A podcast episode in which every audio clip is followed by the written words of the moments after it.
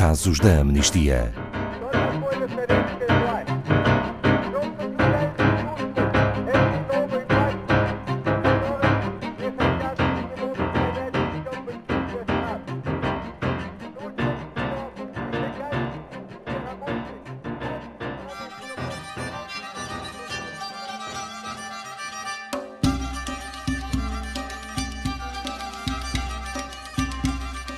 Yasaman Ariani e a sua mãe sonham com o dia em que as mulheres vão poder vestir o que quiserem no Irão. Por terem partilhado esse sonho com outras mulheres, numa ação pacífica que se tornou viral, foram ambas condenadas a 16 anos de prisão. O julgamento injusto de que foram vítimas ilustra a brutal repressão que as autoridades iranianas infligem a defensores de direitos humanos no país. Yazaman é um dos casos da Maratona de Cartas da Amnistia Internacional. Boa tarde, Ana Farias, da Amnistia Internacional Portugal. A Maratona de Cartas é o maior evento de ativismo da Amnistia. Boa tarde, Ana Paula, e boa tarde a todos os ouvintes. A Maratona de Cartas é o projeto no qual anualmente mobilizamos milhões de pessoas em todo o mundo para assinarem e escreverem cartas em defesa de um conjunto de casos que selecionamos. Este ano, este conjunto de casos é muito particular porque todos são jovens, o caso mais velho tem apenas 25 anos, eh, e são jovens que, apesar das adversidades, aceitam uh, fazer frente a esses riscos uh, e por isso não cruzam os braços. Os casos da maratona de cartas têm, na sua maioria, registados desenvolvimentos positivos em todos os anos e, para isso, é fundamental a participação de todas as pessoas, como, por exemplo, as que se traduziram nas mais de 300 mil assinaturas que enviámos a partir de Portugal e que foram quase 6 milhões em todo o mundo. Este é um caso de uma jovem iraniana que está presa por defender que as mulheres devem vestir o que quiserem. Qual é o atual contexto para este assunto no Irão? Então, eh, atualmente, o conjunto de leis iranianas diz que é obrigatório o uso do véu, o denominado hijab, a todas as mulheres e raparigas, mesmo que não o desejem usar. E é aqui que reside o cerne da questão. Todas as que não cumprirem esta obrigatoriedade são tratadas como criminosas pelo Estado. A punição para estas mulheres, quando são vistas em público sem o lenço, vão desde a detenção à condenação à prisão, a flagelação e uma multa.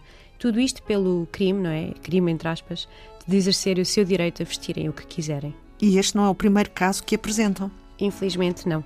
O ano passado apresentámos aqui, uh, nos casos da Amnistia na Antena 2, o caso de Atena Daemi, que apesar de ainda se encontrar na prisão, houve de facto um desenvolvimento positivo no seu caso, no sentido em que passou a ter acesso a cuidados médicos de que necessitava urgentemente.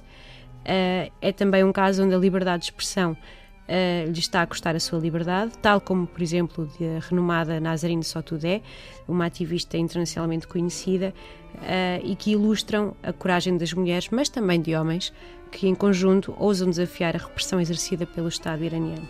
Um Estado que, no caso dos direitos das mulheres, controla o corpo destas mulheres e raparigas e que conta inclusive com uma polícia moral que vigia 40 milhões de mulheres e raparigas. Ana Farias, e quem é Yasaman Ariani? O caso da maratona deste ano? Então, a Yasaman é uma jovem de 24 anos apenas, que está presa desde 10 de abril deste ano por ter ousado defender os direitos das mulheres, e a sua mãe foi presa no dia seguinte, quando se deslocou à esquadra para saber do paradeiro da sua filha. Ambas eh, estão detidas porque, no dia 8 de março, o Dia Mundial da Mulher, distribuíram flores, uma ação simbólica, um gesto pacífico. Uh, decidiram ir distribuir flores para uma carruagem exclusiva para mulheres no Irão uh, e este gesto foi feito sem o lenço na cabeça. Então, como a ação foi filmada e acabou por se tornar viral nas redes sociais, era visível o quão pacífico era este gesto, estavam apenas a entregar flores a mulheres numa carruagem e diziam entre elas que sonhavam com o dia em que as mulheres no Irão pudessem vestir o que quisessem. Pelo contexto, deve ter havido consequências.